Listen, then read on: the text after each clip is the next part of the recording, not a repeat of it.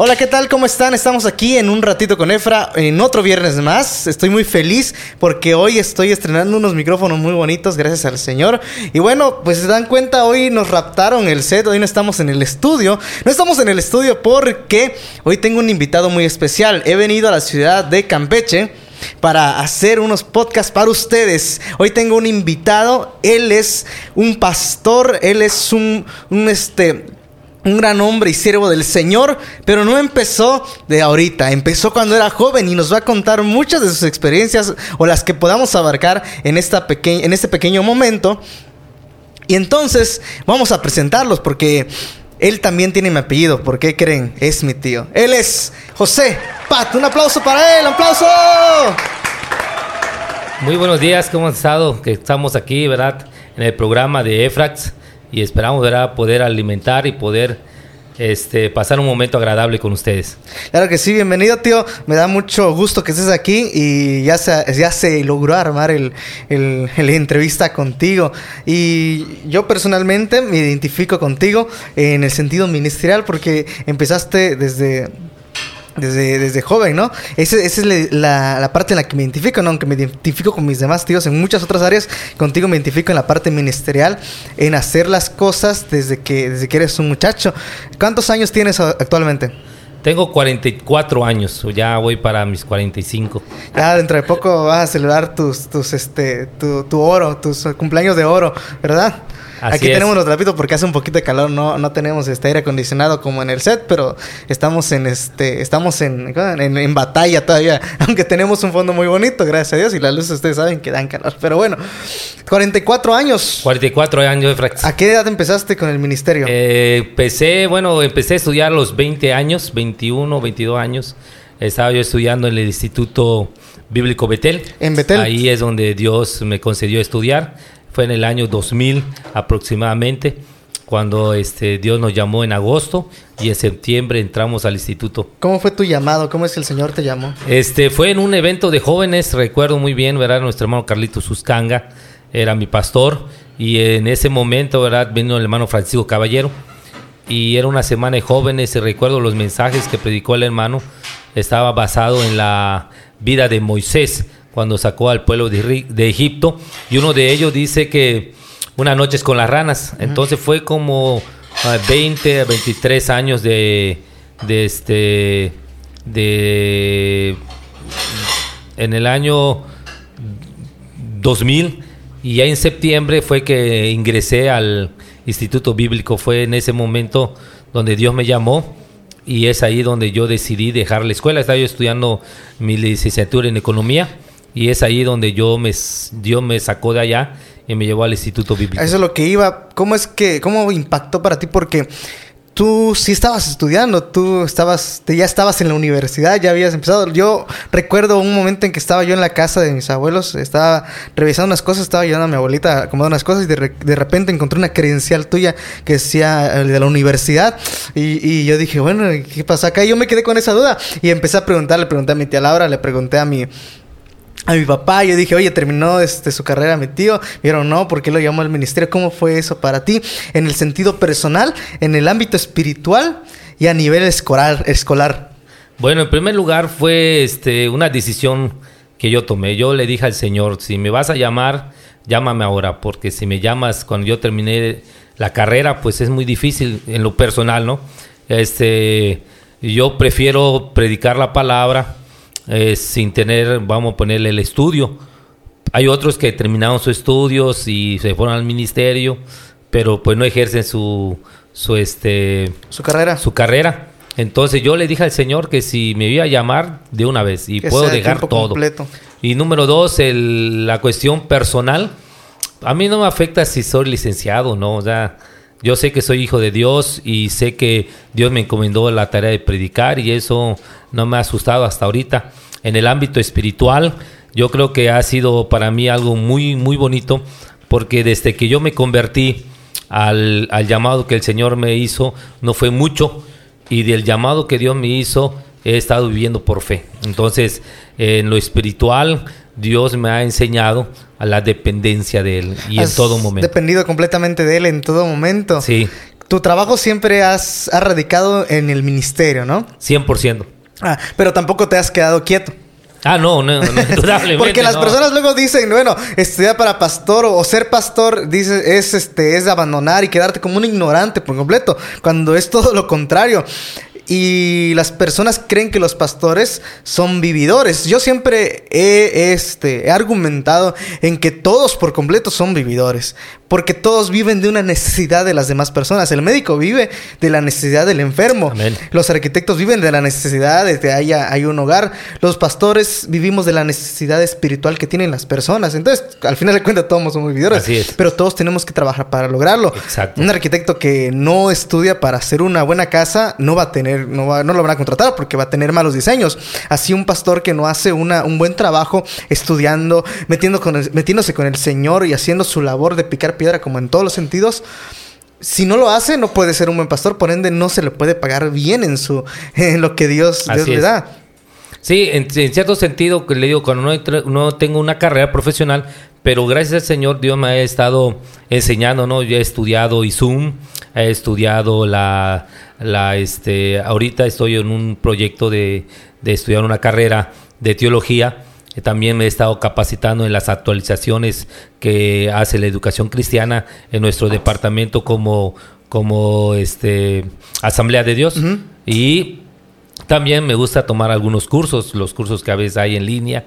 Entonces, pues gracias al Señor, Dios me ha permitido tener bastante bagaje, diría mi amigo Francisco Cobora, en mi cerebro, en mis archivos, en mi biblioteca.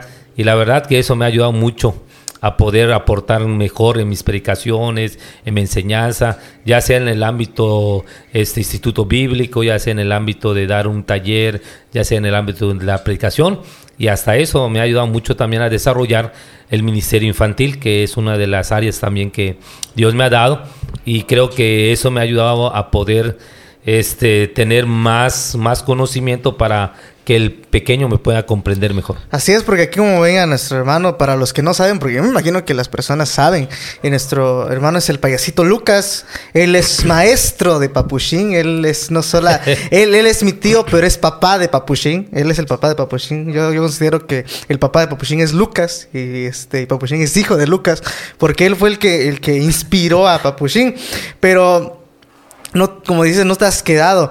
Me acuerdo que cuando empezaste como payaso tenías tus acuarelitos, ¿no? Eh, te pintabas unos, redonditos. Luego empezaste, pasaste por tu etapa de, los más profesionales, luego de óleo, y ahorita las de crema. Y eso solamente, eh, solamente da a relucir una cosa, que es este, la, la evolución o la transformación, el crecimiento a niveles, no solamente, no solo hay niveles de, de, de, básico a profesional, sino en, todo, en todas las áreas, porque eh, para poder aplicar los nuevos productos que ahora usas necesitas técnica, necesitas conocimiento de cómo, cómo hacer. Ahora tú sabes maquillar, eres maquillista profesional de payaso, si, este, si lo puedo mencionar así porque lo eres, y, he visto que meten cursos, y no solamente en el ámbito de payaso, lo que quiero, a lo que quiero y aterrizo esta parte. ¿No te has quedado? Con lo que tenías al principio. No te has quedado en ninguno, no solo en, payasos, sino no te has quedado eh, en lo personal, no te has quedado en lo económico, no te has quedado en lo que tenías al principio en tu ministerio, sino que has avanzado con los años. ¿Cuántos años si dijiste que empezaste a los 20, ¿tienes cuántos? Tengo 22 años, aproximadamente 22, 23 años que he estado en el ministerio las personas siempre ven el resultado, pero nunca están en el proceso. no, la verdad que sí, mucha gente me ha preguntado hoy, ¿verdad? Y a veces algunos alumnos me han dicho, no, hermano, es que ahorita porque tienes esto, tienes el otro. Y yo le digo, no, pues gracias al Señor, pero cuando comencé no tenía yo nada. Fue poco a poco en el proceso del Señor. Y recuerdo, era un libro que leí del hermano, del hermano Quitín Silva. Leí seco sobre el proceso ¿verdad? De la voluntad de Dios se requiere este, eh, obediencia, tiempo y paciencia. Entonces, esas tres cosas me han acompañado mucho. La obediencia a Dios sobre todas las cosas. El tiempo que vamos a ir progresando poco a poco y la paciencia, no desesperarse. sabemos que Dios es fiel en su palabra. No, no pasaste por el momento en el que muchos en el ministerio pasan y pues yo creo que sí eh, en el que no, no, no logras ver, no logras alcanzar, visualizar los resultados. Cuando das todo de ti, estás dando lo mejor, has invertido dinero, has invertido tiempo y de repente dices, ¿dónde están los resultados de mi trabajo? ¿Dónde están los resultados de lo que estoy haciendo? ¿Dónde están los resultados de todo el esfuerzo que estoy haciendo? ¿no? Y de repente eh, vienen deudas, vienen situaciones y dices, y, dices Señor, ¿cómo, ¿cómo salgo de eso? ¿No? ¿Qué no pasaste por esa crisis en, en el decir, ¿dónde está el resultado de mi trabajo?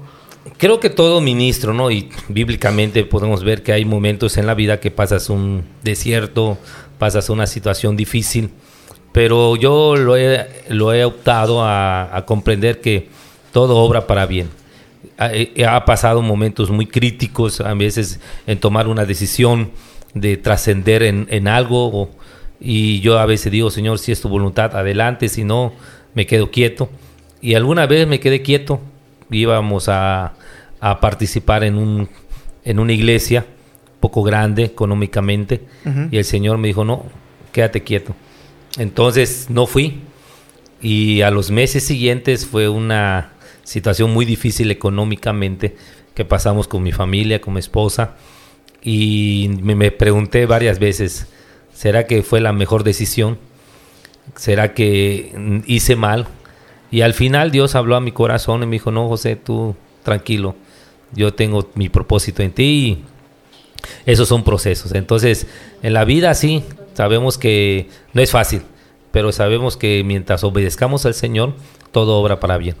No a todo lo que has hecho o has em-, emprendido le has atinado, ¿verdad? No, no. ¿Cómo has afrontado el fracaso? porque tú eres, eh, te digo, yo me identifico con eso porque a lo largo de que te he visto crecer, gracias a Dios nos ha dado una, buena memoria a nosotros, ¿verdad?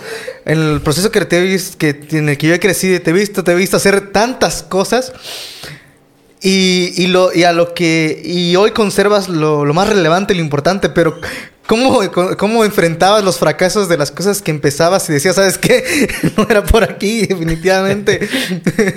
un día un amigo me dijo, no cierras tus ciclos. Así me dijo así, medio, medio chocante, medio eh, obvio, ¿no?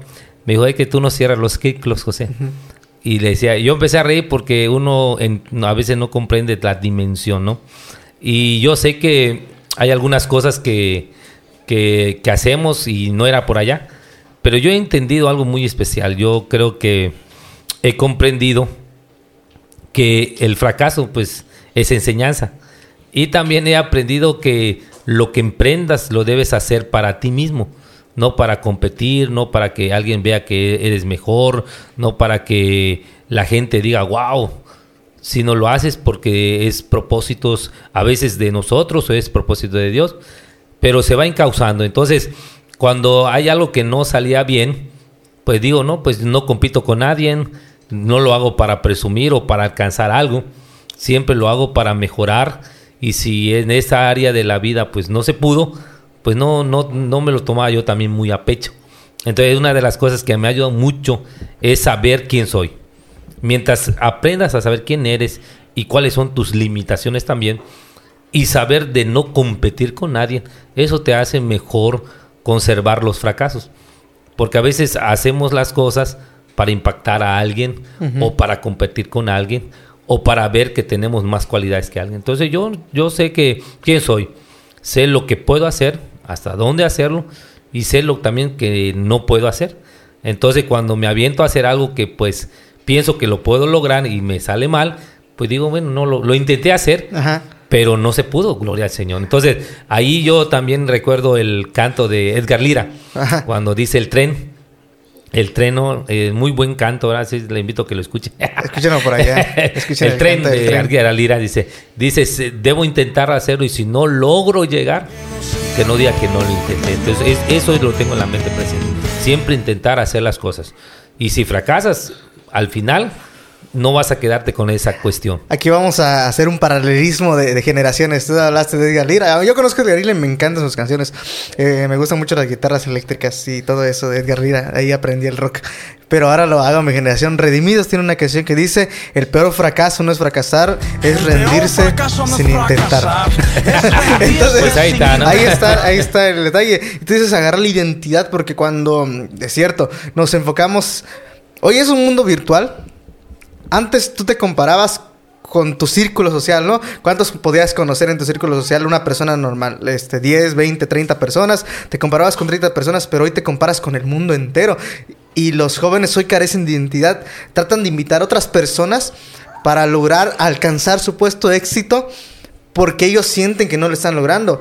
Porque dicen, yo llevo 10 años practicando el violín y no me sale. Y un, este, y un, y un coreano de 4 años ya toca el violín mejor que Paganini. sí. Pero eso es lo importante, no enfocarte en, en ti. Enfocar tu identidad. Hoy, ¿cómo describes? ¿Cómo te identificas? ¿Cuál, cuál crees que es tu identidad? ¿Cuál es, ¿Cómo te identificas? ¿no? José Pat, ¿cómo se identifica? Pues yo me identifico sobre la gracia de Dios. Yo, varios me han preguntado en esa, esa cuestión de, decir, ¿no? ¿Cuál es, si hoy resumieras tu vida, cuál sería? Yo le llamaría yo gracia. De hecho, hace unos días hice un informe y al final del informe dije, este, creo que soy deudor de la gracia de Dios. Entonces yo siempre he, caminado sobre esa palabra. Dios ha puesto gracia en mí, no sé por qué, eh, y las puertas se han abierto, Dios me ha llevado a alcanzar lo que nunca pensé alcanzar, tener lo que no había yo tenido, y yo solamente puedo resumir que es la gracia del Señor. Tú cuando estabas chico, ¿en dónde es que vivías? Cuéntanos para que entiendan por qué la siguiente pregunta que te voy a hacer. pues yo, yo soy de Ol. 100%. Allá. Ol está a, este, al lado de Ámsterdam, para quien no conoce. ¿Dónde está Ol? Ol, ya le voy a explicar. Estaba, está por, viéndose, si tú te vas por acá de China, llegas a Tichumucuy y vas a agarrar, en lugar que te vayas por Sna, vas a agarrar a la derecha y allí vas a llegar a Ol, que está por Ruiz Cortines. Y si tú te vas para este lado de Viamadero, pues tienes que llegar a Haltunchen y cuando llegas a Haltunchen agarra para Sigochak.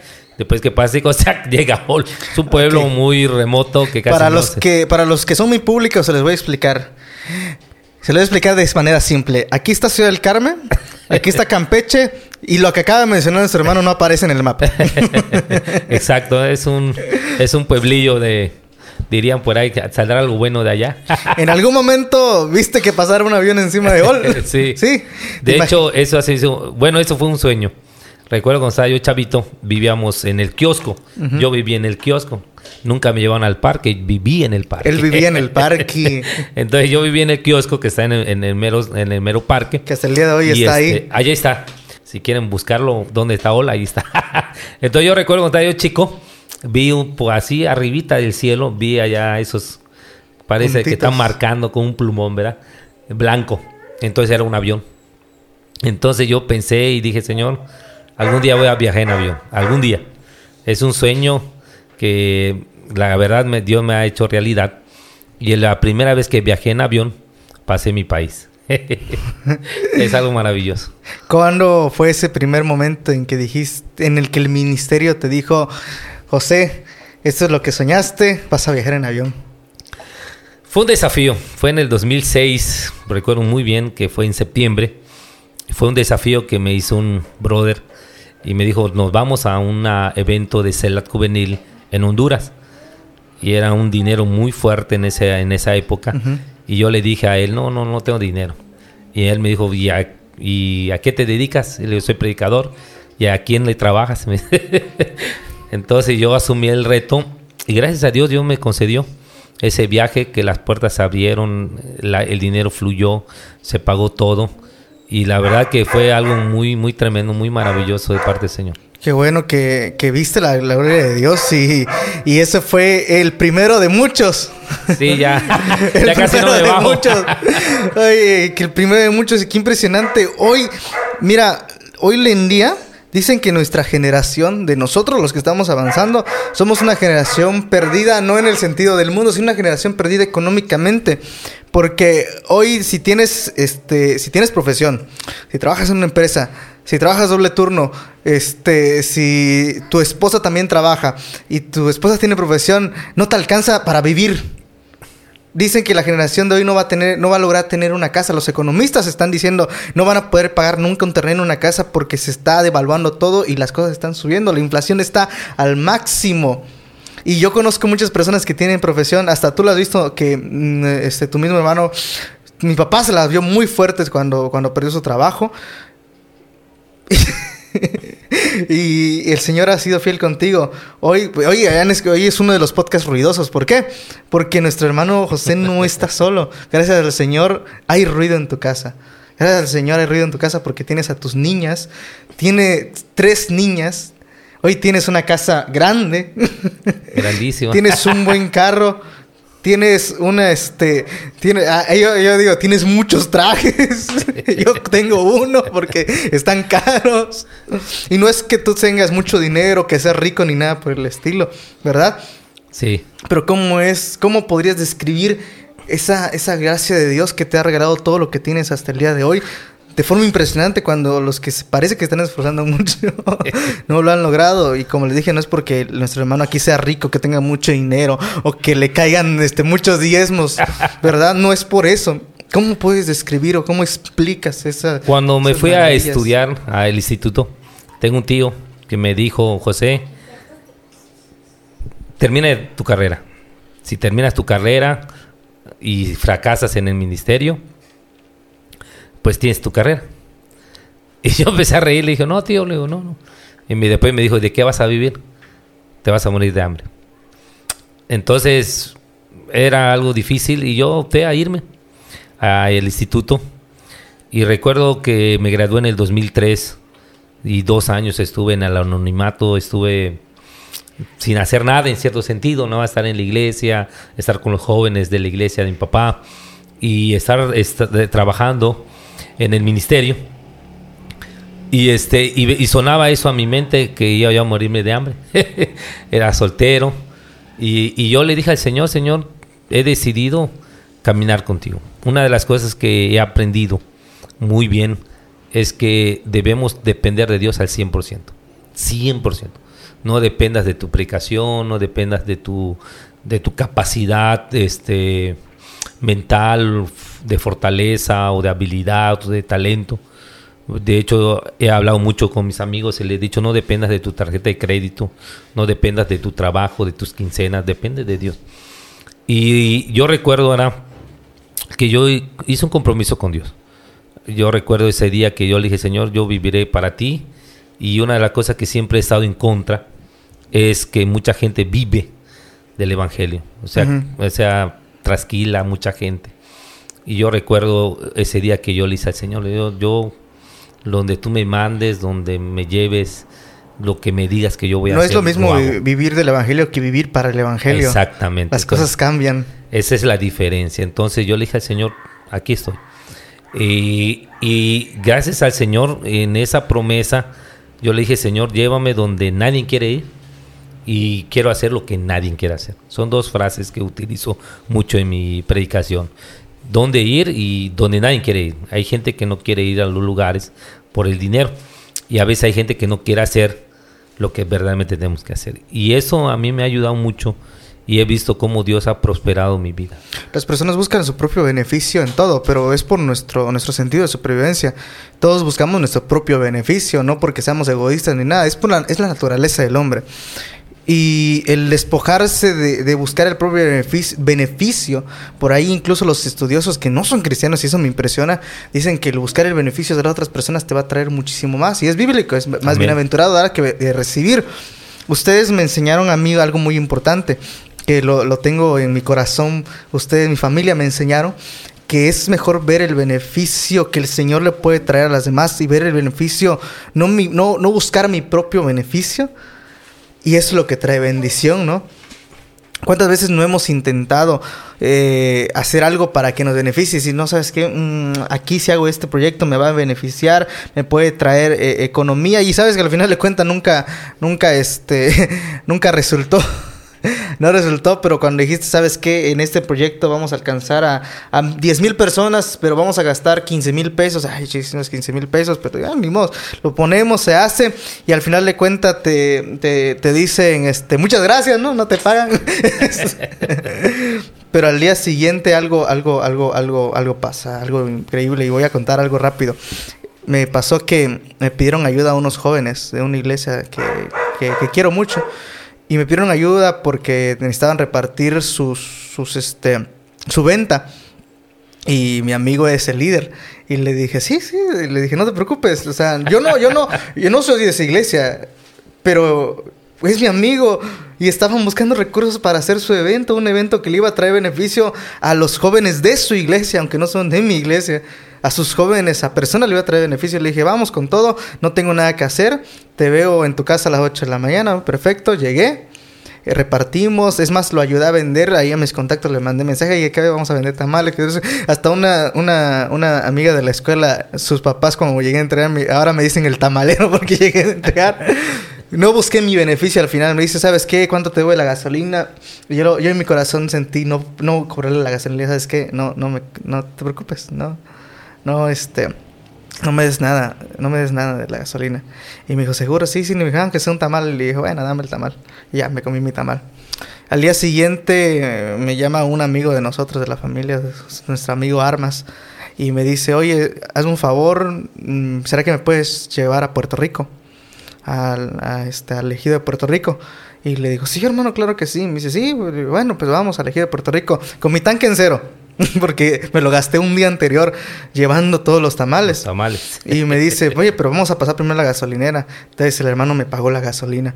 Lo llevé, lo regresé y yo ya tenía recuperada mi gasolina.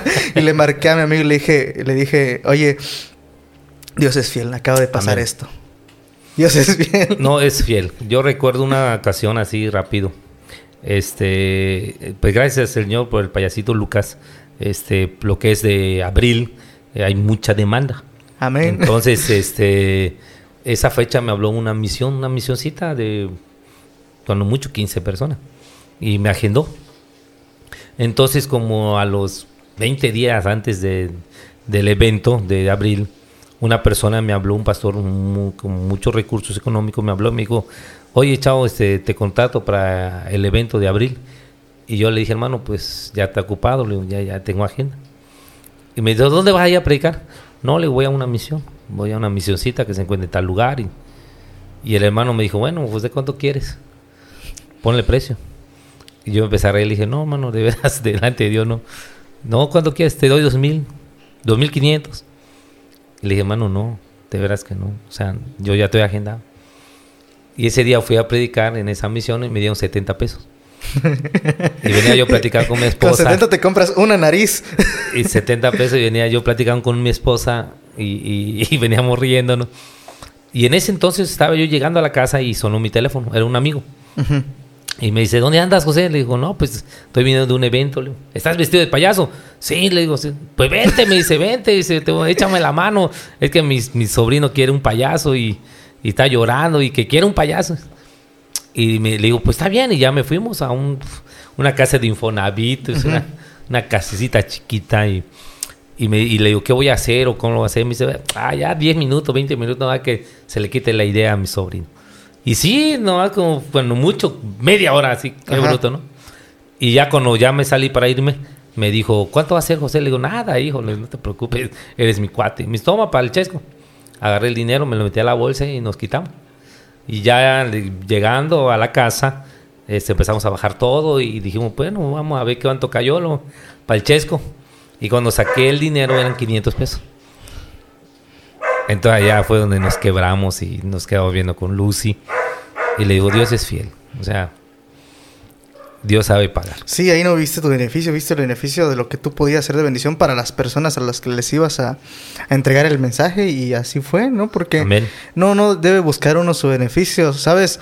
A mí me, me dicen luego, ¿no? Que cómo le haces acá, que allá, que, que se tienes iglesia grande. Le digo, no, iglesia chiquita. para la gloria del Señor todavía estamos avanzando, ¿no? Y, y, me preguntan mis, y cuando, ah, el grupo que hizo, hicieron los, los primos, ahí, la, la, y no sé quién hizo el grupo, ¿quién hizo el grupo? Dani hizo el grupo. Este, me preguntan, ¿qué estás haciendo? Yo chambeando. ¿Qué estás haciendo? ¿Qué andan haciendo? Yo trabajando. ¿Qué están haciendo? Trabajando. Y luego Ángel me dice, ¿a poco trabajas? Digo, sí, yo trabajo. Le digo, todo lo que hago considero que es mi trabajo. Así es. Me dice, y, con ese trabajo, y, me pregunta ayer Alex, eh, que me dice, ¿y cuánto te pagan por el podcast? Digo, no me pagan nada. Este es gratis. No para nada, pero gracias a Dios el Señor me bendice en las otras áreas para poder invertir. El Señor hoy, nos, bueno, pues eh, nos regaló estos micrófonos muy bonitos que no pensé algún día tener unos micrófonos de esta calidad para grabar algo que, que empezó como, como hobby pero que ahora lo quiero llevar a nivel de trabajo y por eso le estamos invirtiendo. Y no necesariamente esto que son nuestros, los testimonios de las personas para compartir, que va a ser de bendición a ellas, a ellos no es porque me esté dando beneficio a mí, beneficio económico no me da ninguno, en, definitivamente, al contrario, yo le tengo que invertir, pero ese no es el beneficio que estamos buscando, estamos buscando un beneficio principal de las personas. Así es, y la palabra correcta que usa Cefra es invertir no es un gasto, es una inversión a largo plazo, pero no es económico, es espiritual y creo que de allí donde basamos nuestra fe. Yo no me imaginé que, que hoy en día, luego, este, cuando acompañaba a mis papás a entregar diezmos con su presbítero, porque pues los pastores también entregamos diezmos, no crean que no, no entregamos diezmos. este, sí, diezmado. cuando fueron, yo veía de repente a pastores que llegaban y daban tanto, ¿no? Y, este, de repente veía que de 100 pesos daban los pastores, ¿no? A veces daban 200. Y, y yo la primera vez que di mi diezmo, este, con puras monedas de peso, y y di 150 de diezmo, el primer diezmo en el, en el distrito, en, en nuestro distrito fueron 153 pesos, creo que fue lo que di. De, mis prédicas, de todo, ¿no? De lo que, y de lo que me, me daba mi papá, de ahí, de lo que de repente me daba mi papá y todo. Y saqué 153 pesos. Y este, y hoy en día, ya, ya me impresiona yo mismo cuando, cuando, porque tengo un sobre, no, perdón, no, tengo, tengo una cajita, una cajita azul, y en esa cajita, cada vez que algo me cae, yo saco el diezmo de eso y lo pongo, lo pongo, lo pongo. Al final del mes, abro esa cajita, cuento, entrego. Pero cuando cuento digo, bueno, ¿de dónde? ¿Y qué hice con tanto dinero, no? Y luego digo, ah, pues compré esto, pagué esto. Y casi en la mayoría de las veces, o esto en comida que me lo gasto, o en la obra del Señor. Y casi en su máxima es la obra del Señor. Eso es lo que me lo gasto. Y me da cuenta que mientras más le invierto la obra del Señor, más, más, más me da. Y yo digo, bueno, Señor, eres fiel Oye, gracias a Dios. Pues tenemos el estudio y tenemos todas las cosas. Tenemos, tuvimos la oportunidad de viajar a Campeche. Es la primera vez que, que me pago el viaje a Campeche. Yo siempre vine con mi papá. Pero eso es lo que tú dices, la fidelidad de Dios. Amén. ¿Qué, qué, qué, podrías decirle a los muchachos que tienen miedo de lo, del porvenir en cuanto económicamente? Le tienen mucho miedo al porvenir. He estado platicando mucho sobre esto. Y, y, yo sé que son propósitos de Dios. Entonces, he estado hablando mucho sobre el diezmo, sobre las décimas. Y hace unos años un amigo pastor, este, vi en el, cada dos años nos entregan las estadísticas pastorales. Y un día vi, vi sus diezmos. Y es un buen amigo, un cuate, cuate mío. Y fui a hablar con él y digo, oye, chao, tus décimas están, pero para llorarle. Y Dios te ha bendecido. Y eh, se molestó, se empezamos a, a platicar y llegamos como a una discusión. Y al final le dije, mira, Chaulo, Dios es fiel.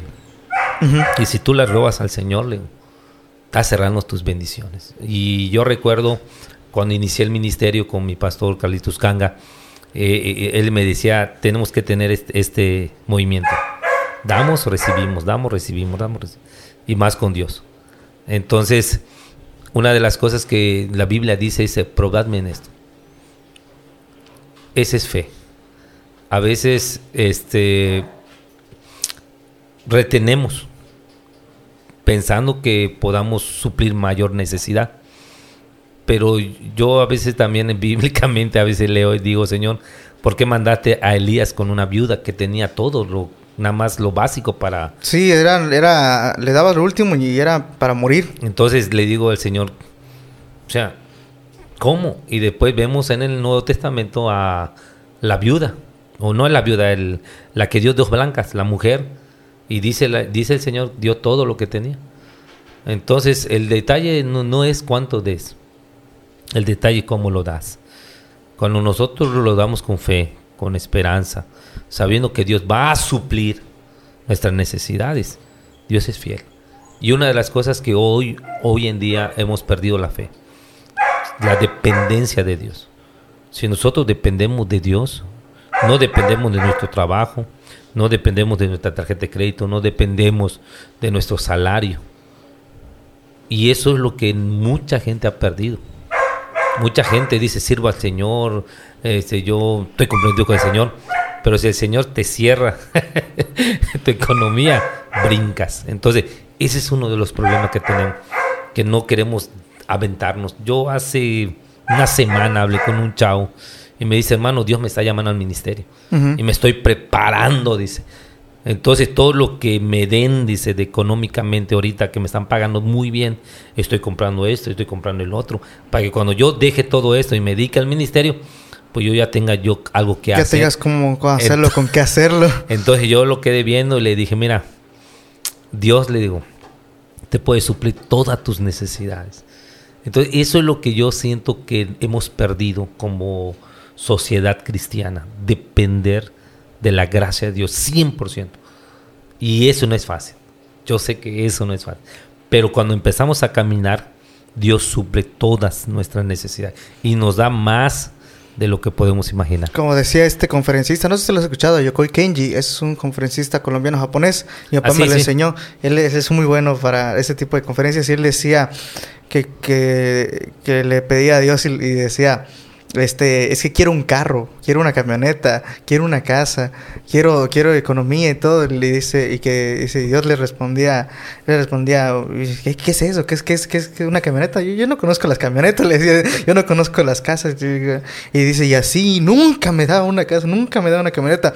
Y un día le dije, Dios, yo necesito, yo quiero hacer y ayudar a las personas y, y, hacer una hacer caridad por las personas, ¿no? Llevar este mensaje a las personas y todo eso. Y, y, me, y Dios me responde, ¿y qué necesitas para eso? Y dice, pues necesito camionetas, dinero, economía. Y dice, ah, necesitas eso para, para ayudar a las personas. Y dice, sí, eso sí lo conozco, ese es mi lenguaje.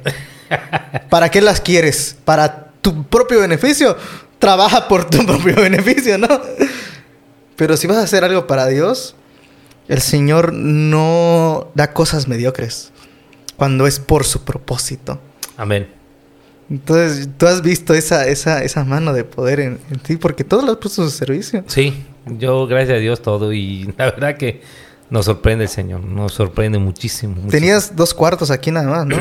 bueno, es que mi casa es un Infonavit. Entra yo, entra el diablo. Los dos no podemos entrar. Este, los dos no podemos entrar. Entonces, en el Infonavit, tengo un Infonavit, gracias al Señor, un traspaso que nos hizo nuestra hermana Laurita. Y empezamos a pagar por casi 12 años. Y recuerdo que entra la pandemia, fue algo maravilloso para mí la pandemia. Entra la pandemia eh, empezamos a, pues a, ahora sí, lo digital, desafíos, ¿no? Sobre las cámaras, sobre predicar y, sobre enseñar y, bueno, un show. Entonces, todas mis agendas, todo, todo, todo, todo, toda la agenda del 2010, 2020 que, que iniciamos nosotros, se fue para abajo. Y todos nos preguntamos de qué vamos a vivir, qué vamos a hacer nosotros no tenemos, no, no teníamos es iglesia, no estábamos comprometidos, eh, no recibíamos diezmos, era, era el apoyo que daba el pastor Ángel y este y mis salidas de predicar sobre el payaso, sobre el instituto, sobre eh, algunos programas que tenía, pero todo se vino abajo. Entonces fue un año un poco difícil, un poco complicado tuvimos que ahora sí ajustar nuestra administración económica. Pero ya en el 2021, eh, ya bajó la pandemia, hubieron cosas, terminamos de pagar la casa. Y mi hermana Laura me dijo, oye José, ¿por qué no añades un cuartito más? Hablé con mi papá, que es albañil, y dijo, ¿sabes qué, viejito? Pues queremos ampliar un poquito la casa. Y me dijo, está bien, hijo. Y hicimos con mi suegro y con mi esposa empezamos a hacer el, el diseño. el diseño. Y recuerdo, era pedir en el banco un préstamo. Entonces nuestra idea era solamente hacer un cuartito, un baño y todo lo demás, hacer el cimiento y todo lo demás a futuro. Entonces le dije a mi papá, ¿sabes qué viejito? Pues vamos a hacer esto y esto. Y ya hicimos el plano con Lucy ya vimos los ajustes del terreno y comenzamos en marzo del, dos, el 3 de marzo del 2021. Y en septiembre ya se hizo toda la casa. Se hizo dos cuartos, se hizo una cocina, se hizo un baño y se hizo un, como un, cubículo donde pasamos. Sí, no, y te digo, es una casa que yo desearía tener. es una casa que yo desearía tener, de verdad. Pero ¿cuántas personas nos hospedaste en este lugar? y nosotros, hay una mecánica que tenemos. Nosotros pensamos dejar un cuarto especial para las visitas. Ese era, fue nuestro objetivo desde que empezamos a crecer. Dijimos, vamos a dejar un cuarto para los pastores, para las visitas, para los misioneros, para que cuando vengan, pues tengan un lugar especial también para descansar. Entonces, eso fue la idea tanto mía como la de mi esposa Lucy. Y de dejar un cuarto con su baño para que la gente tenga su privacidad. Entonces nos sorprendió mucho cómo Dios, a pesar de la pandemia, Dios nos bendijo. Ahorita los cuartos están terminados, es el baño, pues el baño y la cocina no están terminados, pero pues le falta poco. Y hace una semana pusimos este.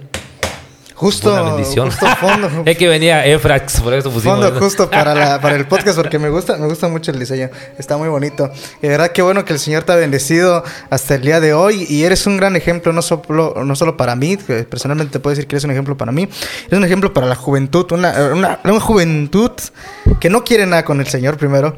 Que tiene miedo del porvenir que está enfocándose tanto en superar a las demás personas que se olvidan de ellos mismos y una juventud que como va el pronóstico han dicho que es una juventud perdida. Pero tú has logrado superar todos esos, todos esos obstáculos. Has logrado superar hasta el día de hoy, pues gracias a Dios tienes una familia, y mantener una familia no es fácil. Este, mantener una familia no es fácil. Hoy te, hoy te dicen, te vas a casar, piénsalo mucho porque no es fácil mantener una familia. No es fácil mantener un hijo y no es fácil mantener tres niñas, ¿verdad? Dicen, dicen por ahí que las niñas cuestan el doble. Así que imagínense, tengo tres. no, la verdad, Dios ha sido fiel. La verdad que una de las cosas ya cuando este, me casé, ¿verdad? Yo le dije a mi esposa así. le dije, mira, Lucy, yo soy pastor, soy predicador, soy maestro. Este, Dios es mi patrón si te la vas a rifar conmigo, adelante, no sé qué puedo digo, solamente te puedo prometer la gracia del Señor. Y recuerdo que Lucy me dijo, pues vamos a caminar, vamos a caminar. Y tanto ella como yo hemos caminado juntos y hemos disfrutado, pero también hemos llorado. Pero una de las cosas que ella ha visto, cómo Dios ha suplido todas nuestras necessidades. Y que hagamos lo mismo, mira qué casa más bonita tienes. Vemos cómo ella aprendió, ¿verdad? También a la dependencia del Señor. Y recuerdo, ¿verdad? Cuando nacieron las niñas, ¿verdad? Alguien dijo, wow, te rayaste, son niñas, pero también económicamente es poco difícil. Pero pues gracias al Señor hemos caído en buena tierra, tanto en la familia de mi papá, de mi mamá, como la familia de mi esposa, ¿verdad? Pues eso también nos ayuda mucho que ellos han sido de gran bendición para nosotros. A veces compran algunas cositas, a veces nos ayudan con algunas cosas y eso pues también nos ha suplido la necesidad y, hemos visto cómo también ellas han caído en gracia. Entonces la gente a veces es increíble que la misma gente le regala ropa. Ropa pues puede ser no de marca, pero sí muy buenas, muy bonitas. Y, y, uno dice, bueno, Señor, ¿qué, qué pasa? O sea, ¿de dónde Padre mío de la gloria? ¿no? Y, y, la gente, pues, ha sido de bendición para nosotros. Hace dos semanas, una semana, una semana, prediqué un mensaje que se llama Un loco no tan loco y en resumen hablaba de una persona que las personas a veces en situación de calle están, les, a las que nosotros le decimos loco están menos locos que nosotros porque no se preocupan por el vestir, por la comida, no se preocupan por, por si tener este, la mejor ropa, si tener el, iPhone más reciente, si tener el internet más rápido, si tener la computadora más potente y sin embargo están sobreviviendo. Y eso por nosotros nosotros somos más locos, pero nosotros caemos en conclusión de que así loco, loco no estamos porque el Señor nos ha suplido.